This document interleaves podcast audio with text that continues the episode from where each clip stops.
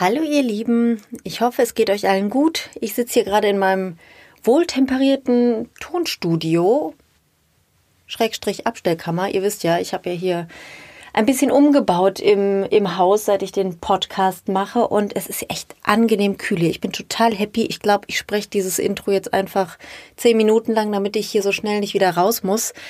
Nein, mache ich natürlich nicht, denn äh, ich möchte ja natürlich, dass ihr das Interview hört, was ich für euch aufgenommen habe. Es ist ein Interview mit Maria. Sie hat gemeinsam mit ihrer Frau zwei Kinder und die Art und Weise und die Geschwindigkeit, wie die beiden ihre Kinder bekommen haben, finde ich persönlich total beeindruckend. Das hat mich so ein bisschen daran erinnert an die Zeit, als ich selber schwanger war und die meisten in meinem Umfeld sich total mit mir gefreut haben und einige so eher scherzhaft mich dann fragten, hey, wäre doch auch eine coole Idee, wenn ihr gleichzeitig schwanger geworden wärt. Dann hättet ihr direkt zwei Kinder, dann wäre die Familienplanung abgeschlossen. Damals habe ich mich darüber natürlich ziemlich amüsiert und fand das sehr absurd, diesen Gedanken, denn ich war mit meiner eigenen Schwangerschaft schon wirklich sehr beschäftigt und der Gedanke daran, dass ich auch noch eine schwangere Partnerin an meiner Seite hätte, das kam mir irgendwie so gar nicht in den Sinn. Also fand ich wirklich total abwegig.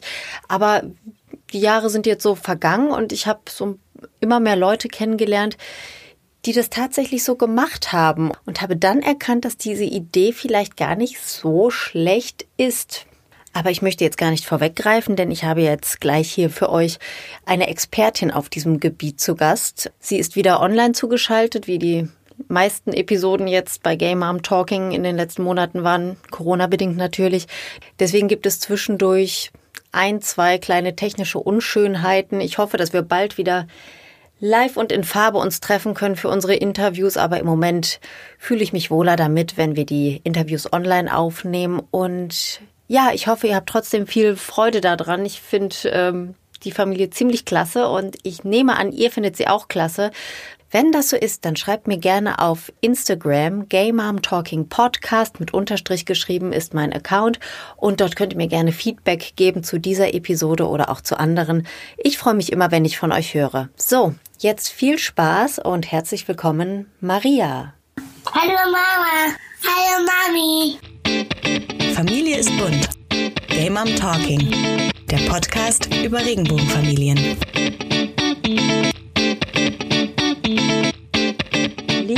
HörerInnen, ich begrüße euch zu einer neuen Episode von Gay Mom Talking, dem Podcast über Regenbogenfamilien. Ich sitze hier in meiner kleinen Podcast-Kammer gemeinsam mit meiner Tochter, die kann wieder mal nicht einschlafen und malt ein schönes Katzenbild. Und am Bildschirm habe ich live aus Hamburg zugeschaltet eine Frau, die mich heute ein bisschen hat warten lassen, denn sie hatte jetzt gerade noch einen kleinen Babynotfall, denn es ist wirklich eine ja, eine, eine turbulente Zeit gerade bei euch in Hamburg, Maria, oder?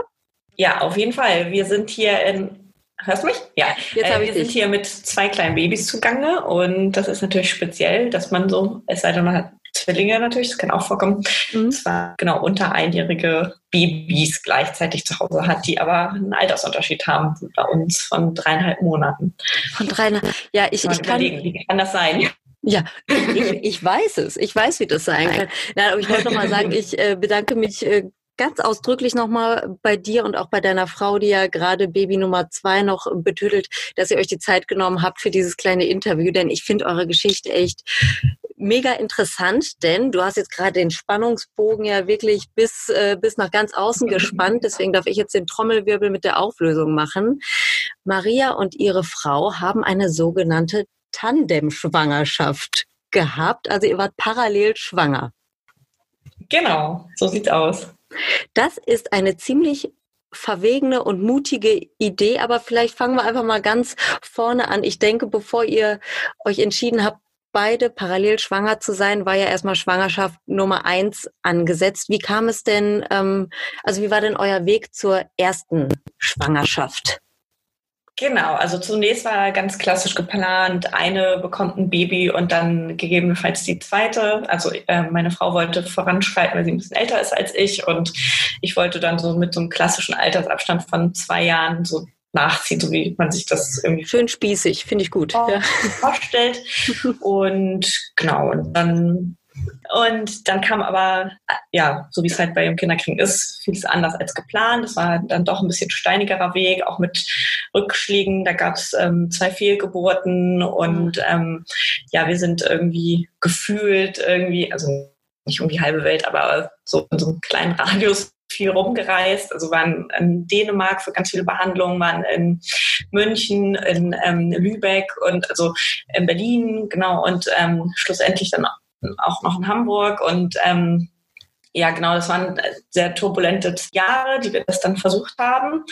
Und ähm, so am Ende haben wir dann gedacht, äh, ja, wie wäre es, wenn wir abwechselnd probieren, weil das ja für eine Person auch sehr belastend ist, immer wieder mhm. diese Behandlungszyklen in Kinderwunschkliniken durchzuführen. Und ähm, ich hatte dann auch mal meine ganzen Blutwerte checken lassen und mich quasi schon in die Startlöcher begeben. Und dann haben wir gesagt, komm, wir machen das jetzt einfach, wir ziehen das jetzt durch. Irgendwie wir machen das jetzt einfach beide gleichzeitig. Und dann können wir auch zusammen in Elternzeit gehen und uns irgendwie eine nette Zeit machen. Und dann haben wir das Thema äh, Familienplanung einfach hinter uns und ähm, haben unsere Familie komplett so, ne? Und äh, das hat sich jetzt als eine super Entscheidung herausgestellt.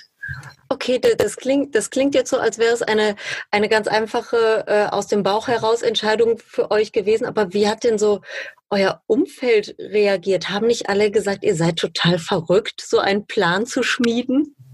Ja, das haben wir natürlich so nicht kommuniziert. Also wir hatten noch ganz am Anfang ganz naiv allen erzählt, dass wir vorhaben, ein Baby zu kriegen und schon schnell haben die Nachfragen dann natürlich, wenn es dann nicht klappt, nerven einen die Nachfragen natürlich dann auch schnell. Ja. Ne? Dann bereut man irgendwie, dass man damit so offen umgegangen ist und dann alle, ah, und wie sieht's aus, macht ihr noch? Und gerade wenn es dann diese Rückschläge gibt, die man vielleicht auch nicht mit jedem teilen möchte, ähm, also jetzt im Nachhinein kann man entspannt drüber reden, aber in dem Moment fühlt man sich natürlich grottig und ist in einer schlechten mhm. Lebensphase, wenn einem diese Sachen passieren, dass man irgendwie ein Baby verliert. Und da haben wir dann die zweite Schwangerschaft oder dass wir das angebahnt haben, das haben wir gar nicht mehr kommuniziert, weil wir da auch nicht wollten, dass dann da irgendwie so ein Fokus drauf ist. Das haben wir dann am Ende, also als dann die erste Schwangerschaft wurde dann zum Beispiel der Familie Weihnachten mitgeteilt und die zweite Schwangerschaft dann Ostern. Und dann ähm, war das irgendwie drauf schon gelutscht, da konnte da auch kein Veto mehr eingelegt werden. So, seid ihr verrückt? Wie stellt ihr euch das vor? Sondern das waren dann einfach vollendete Tatsachen. Alle haben sich super doll für uns gefreut. Also, genau, also ein paar Leute haben auch gesagt, oh Gott, seid ihr wahnsinnig, äh, mhm. das erste Baby ja so anstrengend und ihr dann gleich zweimal. Wir haben gesagt, na, Zwillingseltern kriegen das auch hin, wenn wir das auch hinkriegen.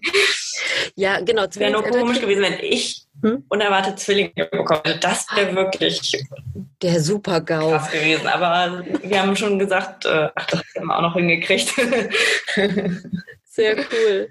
Ja, also wie du schon richtig sagst, so die ersten ähm, Jahre mit, mit Kindern, vor allem das allererste Babyjahr, das ist natürlich total zehrend und aufregend und man macht sich auch ständig Sorgen und ist körperlich auch erschöpft. Aber was bei euch ja nochmal speziell ist, ihr seid beide eine leibliche Mutter. Das heißt, ihr habt die Strapazen einer Schwangerschaft hinter euch, die Strapazen einer Geburt. Also das stelle ich mir schon nochmal anders vor, wenn da nicht eine Person direkt so nach den ersten, äh, in den ersten Wochen nach der Geburt ist, die einfach auch mal komplett entlasten kann, denn da ist dann ja Baby Nummer zwei. Ja, das genau, das stimmt. Also die erste Zeit, wir hatten dann blöderweise auch noch einen Kaiserschnitt. Das war natürlich dann, ähm, steht da eine mit einem kleinen Baby, muss aber eigentlich der anderen helfen. Ach so, genau. Und dann wäre auch noch das eine Baby fast zehn Wochen zu früh gekommen. Das konnten wir dann zum Glück noch durch konsequentes Liegen verhindern. Oh Gott, ja. Und da wäre es natürlich dann unser Plan total gecrashed in dem Moment so. Ne? Dann mhm. wären wir natürlich auch auf Unterstützung von außen angewiesen gewesen. Ähm, ist aber zum Glück nicht passiert, alles gut gegangen und ähm, die erste Zeit, der erste Monat war total krass. Aber wir wussten ja schon vom ersten Baby, wie schnell das Neugeborene auch irgendwie dann doch wieder easygoing ist. Also dass jetzt irgendwie diese ganz neugeborene Zeit, dieser erste Monat, wo man irgendwie Kopf steht und gar nicht weiß, wie alles wird, dass das auch dann wieder bald vorbei ist. Und da waren wir irgendwie dann auch, wussten wir irgendwie Augen zu durch. Ein Monat ist jetzt knackig und danach wurde es auch immer, also wird es jetzt immer schöner. Und ähm, genau, und die Schwangerschaften, die waren natürlich körperlich so herausfordernd. Da war uns beiden irgendwie schlecht. Also erst der einen, dann der anderen wie mehrere Monate. Dass ähm, ja, wir mussten dann einfach ein bisschen ruhiger machen. Ne? Wir mussten dann ja. einfach irgendwie, sind dann irgendwie beide um neun ins Bett gegangen, gemütlich, äh, haben viel gegessen, haben irgendwie echt ruhig gemacht. Also das war irgendwie auch ein Vorteil, weil sonst hat ja der eine ein ganz anderes Energielevel als der andere und will irgendwie, ach komm, wir gehen noch mal los, während die Schwangere so, oh nee, ich kann nicht mehr, ich bin müde. Das war bei uns total praktisch, dass wir das dann ja gleichzeitig hatten. Stelle ich mir wirklich jetzt ganz cozy vor, wenn du das so erzählst. So die beiden dicken Frauen sitzen auf der Couch, ne? Einer ist immer ein bisschen schlecht, ja. wird immer lecker Eiscreme so reingeschaufelt oder so genau. um 9 Uhr Licht ausschlafen. Eigentlich ganz gemütlich. Ne? Ganz genau. Ja, gar nicht Total schlecht. Gemütlich, ich kann es echt empfehlen. Also und auch gemütlicher ist natürlich echt die Elternzeit zusammen zu haben, ne? Weil das ist echt, also das, das sehe ich bei anderen Müttern, dass die halt ähm, sich total natürlich aufs Baby gefreut haben und dann aber irgendwie denen auch schnell die Decke auf den Kopf fällt, sie das irgendwie schade finden, dass ihr Mann dann arbeiten muss und, mhm. und so. Und das ist jetzt bei uns total toll, dass wir das zusammen erleben dürfen, dass wir da auch irgendwie einen total gemütlichen Alltag dadurch haben. Also mhm. dass irgendwie einer kann ja immer beide Babys betreuen, dann geht die andere was kochen oder also oder nimmt sich mal kurz eine Auszeit. Also diese Möglichkeiten hat man ja sonst nicht so in dem Rahmen, mhm. wenn man jetzt alleine in Elternzeit ist. Ähm, genau, und was ich noch sagen wollte, das ist so gelebte Gleichberechtigung auch mit der Doppelschwangerschaft, weil ähm, irgendwie wir wechseln beide gleich viele Windeln, wir stillen beide gleich viele Stunden, wir haben beide diese Geburt hinter uns. Also das ist total, wenn wir irgendwie gegeneinander aufrechnen, wer wie viel in unsere Familie investiert hat, dann haben wir da irgendwie Gleichstand jetzt so, ne? Ja, okay, man, man hätte die Rechnung natürlich auch im Abstand von zweieinhalb Jahren machen können oder sowas, aber jetzt, natürlich, hier genau. und heute hast du natürlich total aber jetzt recht. Bezogen auf diese Babyphase, man sagt, du nimmst nie unser schreienden Säugling, so, dann hat bei uns jeder gleichzeitig immer einen ja. schreienden Säugling auf dem Arm. So. Das, das, klingt sehr fair und gleichberechtigt. Du, Maria, ich muss dich mal kurz unterbrechen. Ich glaube, meine Assistentin hat ja. eine Zwischenfrage. Was kann ich für dich tun, Schatz? Ja, bitte.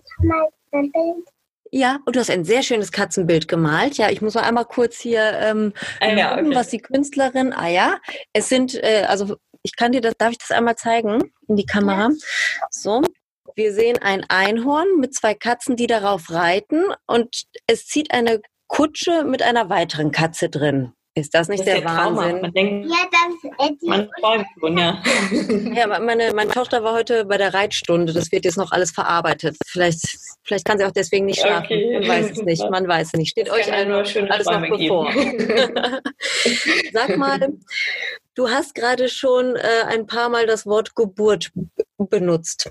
Ich weiß noch, also bei, bei uns ist es so, ich habe ähm, unsere Tochter geboren und unser Sohn ist der leibliche Sohn meiner Frau. Also wir waren auch beide einmal schwanger und mhm. haben beide einmal eine ähm, äh, Geburt äh, mitgemacht. Und ich fand es einfach total wichtig, dass ich äh, jemanden an meiner Seite hatte, der körperlich fit war, der rennen konnte, wenn ich jetzt meinen Traubenzucker brauchte und die Kotzschale halten konnte und ich weiß nicht, was alles erledigen konnte. Wie war das denn bei euch? Ihr müsst ja einmal eine Geburt gehabt haben, wo Partnerin 2, in dem Fall dann du, ziemlich schwanger schon war und einmal eine Geburt mit einem drei Monate alten Baby noch irgendwie im, im Umkreis mit drin. Wie habt ihr das genau. gelegt? Äh, also die ähm, Geburt bei Annika, die, wo ich sehr schwanger war, die war eigentlich, das war dann sowieso nach einer missglückten Einleitung ein Kaiserschnitt. Deswegen war das jetzt nicht so ein Geburtsmarathon, wo man jetzt irgendwie 24 Stunden im Kreissaal mhm. zusammen ausharren muss.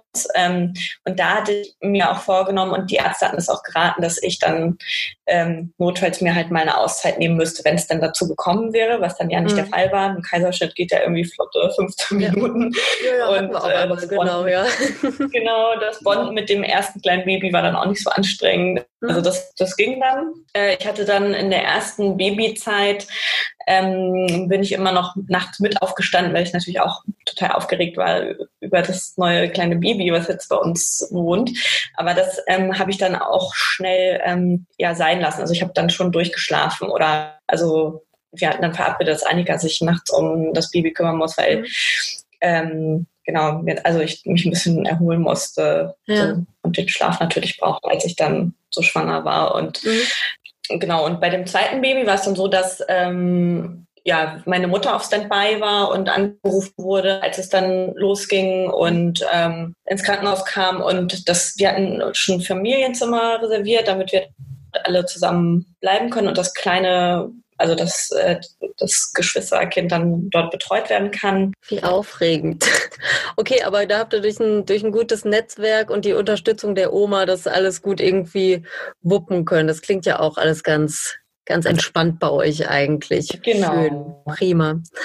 Ähm, bei unseren Schwangerschaften und auch als die Kinder noch, noch jünger waren als jetzt, mussten wir uns schon so ein paar seltsame Fragen, weil wir eben ein Frauenpaar sind, gefallen lassen, sei es jetzt bei der Gynäkologin oder dann auch äh, nachher im Kreissaal in der Klinik. Wie wird man denn eigentlich so wahrgenommen als lesbisches Paar, wo eine dann noch die Babykugel vor sich herträgt? Gab es da mal irgendwie seltsame Nachfragen oder haben die das überhaupt, ähm, also haben die euch als Paar auch gesehen in dem Moment oder wie war das? Ja, total. Also ähm, ich bin total überrascht. Also wir hatten natürlich auch, also wie, ähm, äh, wie alle ähm, ja, homosexuellen Eltern oder queere Eltern, die versuchen, ein Kind zu bekommen, stellt man sich natürlich also immer Frage, wie wird irgendwie die Gesellschaft auf unser Familienkonzept reagieren. Vor allen Dingen, wenn es natürlich um die Kinder geht, hat man Angst, dass die irgendwie blöde Sprüche abkriegen oder diskriminiert werden. Und diese Angst ist bei mir jetzt echt weniger geworden, dadurch, dass wir schon so positives Feedback auf unser Familienkonzept in allen Institutionen, wo wir bis jetzt aufgeschlagen sind, bekommen haben. Also ähm, im Krankenhaus waren wir irgendwie die Stars, die, als wir das zweite Mal kamen ins gleiche Krankenhaus, kannten uns alle, die Putzfrau, die Ärzte haben sich erinnert, die Hebammen, also alle waren so, ah, da seid ihr ja wieder und ähm, fanden das super und haben uns total als Familie wahrgenommen. Wir haben Familienzimmer sofort bekommen, obwohl irgendwie äh, eigentlich keins frei war, wie auch immer sie das dann hinbekommen haben. Ähm, also es war echt total toll und unsere Gynäkologin hat uns super doll unterstützt. Ähm, also ja, also ich kann von keinen doofen Sprüchen berichten und ja, vielleicht hat sich die Gesellschaft dann so ein bisschen geändert, doch seitdem ja. ihr auf mir gegründet hat und das wäre natürlich super. Ja, man muss natürlich auch dazu sagen, ihr und, und ich ja ebenfalls, ne, wir wohnen ja auch äh, beide in äh, deutschen Großstädten, da ist es natürlich immer noch mal ein bisschen einfacher als irgendwo auf einem äh, äh, kleinen Dorf oder so, aber ich denke auch, also bei mir ist die Schwangerschaft ja inzwischen sieben Jahre her und äh, seitdem hat sich ja einiges äh, verändert und ja. das ist das ist sehr schön zu hören, dass es bei euch jetzt relativ locker flockig gelaufen ist. Schön schön. Aber du hast gerade schon die Institutionen angesprochen, die ihr so durchlaufen musstet, durftet. Wie sieht es mit Stiefkindadoption aus? Seid ihr da schon dran? Genau, da sind wir schon dran und haben gerade vor zwei Tagen Zettel aus dem Briefkasten geholt, wo drauf stand, wegen Corona ähm, können derzeit keine Hausbesuche stattfinden, ja. bis auf weiteres. Da ist uns natürlich die Kinnlade runtergefallen, mhm. weil ja, irgendwie die Biergärten sind wieder auf, aber es dürfen keine Hausbesuche für Adoptionen stattfinden. Das ist natürlich irgendwie blöd. Also wir haben jetzt natürlich dadurch erstmal so keine Nachteile. Ich durfte auch für das ähm, Baby Nummer eins Elternzeit nehmen. Mhm. Ähm, wir haben alles durchgekriegt oder machen können, was wir machen wollen. Ich kann auch mit einem Kind zum Hausarzt gehen oder zum Kinderarzt und da gibt es keine Probleme. Ich bin auch ab August nämlich mit den beiden alleine zu Hause. Mhm. Und ähm, ja, also eigentlich gibt es keinen Nachteil. Fürs Gefühl wäre es natürlich schöner. Es wäre ja. jetzt schnell über die Bühne gegangen. Ne? Adoptionsbehörde haben die übrigens auch sehr nett auf unser Konzept reagiert und positiv bisher ähm, und sich schon mal vorsorglich bei uns so ein bisschen, ja, so eine leichte Entschuldigung rausgebracht, dass das überhaupt nötig ist. Also die haben schon so zum Ausdruck gebracht, dass sie selber nicht gut finden, dass ah, wir okay. bei denen als Aktenfall auf dem Tisch liegen. Und das hat total den Druck rausgenommen, ne? als wenn man jetzt befürchtet, dass bei diesem Hausbesuch irgendwie da so eine strenge Person kommt, die irgendwie einen da total auseinander nimmt. Und also deswegen bin ich da eigentlich entspannt, was das Ganze angeht, ja. Das höre ich im Übrigen auch äh, immer häufiger. Also ich glaube auch die äh, MitarbeiterInnen von Jugendämtern, die, die haben auch langsam so ein bisschen die Schnauze voll von uns. Ne? Also ich glaube, da haben jetzt auch einige drauf gehofft, dass ähm, vielleicht ja. Die äh, Reform des Abstammungsgesetzes oder so, sich dieser Teil ihres Berufes vielleicht erledigen. Ja, genau. Das, das sind auch nicht so viele Mitarbeiter scheinbar. Also wir verstopfen ja. da irgendwie auch den Schreibtisch und unnötigerweise. Ne? Ich, ich weiß nicht, wie es bei euch ist. Bei uns in der Stadt gibt es vier ähm, zuständige Personen für Adoptionen, also vier. Vier ist nicht viel für eine ja. Großstadt, denke ich. Mhm. Und die müssen sich jetzt auch noch um Stiefkindadoptionen kümmern, wo, wie du ja gerade mhm. richtig gesagt hast, ja eigentlich der Drop gelutscht ist. Ne? Also es gehen ja fast, fast, fast alle Stiefkindadoptionen positiv zu Ende. Ne? Und es dauert einfach sehr lange, es ist ein großer bürokratischer Aufwand. Ist wirklich schade, aber umso schöner ist es ja, dass ihr dann zumindest ein paar warme Worte mit einer kleinen Entschuldigung mit genau. auf den genau. Weg bekommt. Das ja, Feeling das, war das dann ganz gut, ja. Ja, aber ist ja schön, dass ihr das schon mal angeleiert habt. Wenn Corona sich dann ein bisschen weiter entspannt hat, dürfte es dann ja bei euch weitergehen. So, Maria, ich glaube, du willst gleich zu Annika auf die Couch. Deswegen habe ich noch eine abschließende Frage. Du hast jetzt schon sehr viele äh, Vorteile aufgezählt von der Tandemschwangerschaft, vom gleichzeitig schwanger werden, vom fast gleichzeitig ähm, Babys in eine Familie bringen. Gibt es auch Nachteile? Äh, ja, durchaus. Also, was wir uns nicht so vorgestellt hatten, ist, dass am Anfang jeder so sehr mit dem Kind, was er selber geboren hat, rumtüdelt. Ne? Also, ah, okay. ähm, als ich, äh, als das zweite Baby geboren wurde, habe ich das erste Baby richtig vermisst, weil ich plötzlich ja nicht mehr so viel Zeit hatte. Also ich musste mhm. dann ja das andere Baby, also das, was ich natürlich auch total äh, liebe und auf das ich mich mega gefreut habe natürlich, aber ähm, irgendwie hatte ich natürlich dann nicht mehr so den Fokus auf, also man ist dann natürlich schon sehr aber das wird natürlich auch so sein, wenn man ein zweites Kind sowieso kriegt. Also auch wenn es einen Abstand von zwei mhm. Jahren hat, dann hat man natürlich auch erstmal das Fokus, den Fokus auf das Neugeborene und kann ja. sich um das andere vielleicht muss sich da der Partner erstmal vermehrt drum kümmern. Mhm. Und das ist jetzt aber natürlich durchs Stillen auch schon, also ist das schon ja intensiver, als wir das gedacht haben, dass man, dass jede so ein bisschen mehr ihr geborenes Baby auf dem Arm hat. Und ja. ähm, da haben wir uns irgendwie gesagt, hm, no, das wär, war irgendwie, ist irgendwie schade. Da hätten wir uns schon so mehr gewünscht, dass das sich so ein bisschen mehr vermischt. Und aber da sind wir irgendwie zuverlässig, zuversichtlich, dass das ähm, jetzt so nach dem ersten Babyjahr, wenn man dann auch nicht mehr stillt, dass sich das dann auch auflöst. Also das erste Baby, das fängt jetzt auch gerade an zu laufen und das kommt dann immer schon zu, also läuft schon immer zu, uns beiden hin. Also das ähm, sucht sich das immer schon selber aus, seine mhm. Bezugsperson. Dadurch ist das natürlich dann auch schon wieder aufgebrochen. Ne? Ja. Und ähm, wäre ich jetzt nicht auch mit in Elternzeit, dann hätte ich ja noch weniger Kontakt eigentlich mit dem Baby. Ja. Dann müsste ich ja mhm. arbeiten und würde es nur abends kurz sehen. Insofern ist es eigentlich auch nicht schlimm, aber das war so eine Sache, die man irgendwie bedenken muss, dass man jetzt nicht so zu zweit irgendwie ja das erste Kind so ewig hm? zusammenbetüdelt halt. Ne? Gucci, Gucci, genau, ja. ja. Und man soll, muss sich natürlich den Abstand, auch wenn man sowas vorhat, gut überlegen. Also kürzer hätte der jetzt auch nicht sein sollen, finde ich, also vom hm. organisatorischen her. Also wir haben ursprünglich mal vier Monate geplant. Das erste Baby kam dann zwei Wochen zu spät. Das zweite wäre ja dann fast zehn Wochen zu früh gekommen. Das heißt, dann hätten die ja nur noch einen Monat Abstand gehabt. Und das wäre dann, glaube ich, doch ein bisschen, also dann hat man halt diese Zwillingssituation, die ja auch viele, glaube ich, so an den Rand der ja. Belastung irgendwie treibt. Ne?